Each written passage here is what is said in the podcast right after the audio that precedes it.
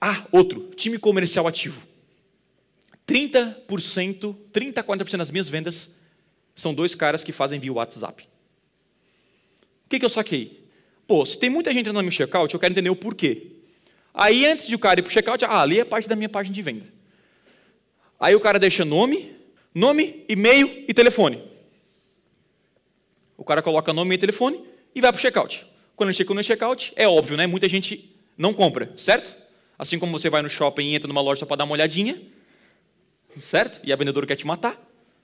Basicamente, o cara vai no checkout para dar só uma olhadinha também. Só que daí nessa olhadinha eu pego o contato do cara. E aí eu tenho 24 horas, é a nossa meta, para entrar em contato com o cara. Por quê? Segundo dados do Google, quanto mais tempo você leva para entrar em contato com o lead, mais frio ele vai estar. Se o cara deixou o lead de manhã, você ligou à tarde, o cara está quente ainda. Está quente. Agora, se o cara entrou hoje e você ligou semana que vem, o cara nem lembra de você. O quê? O que é aprender piano? Quantas páginas o cara entrou nesses, né, nesses últimos sete dias? Então, hoje eu gero, eu não sei a quantidade de leads exata, mas nome e telefone em torno de 100.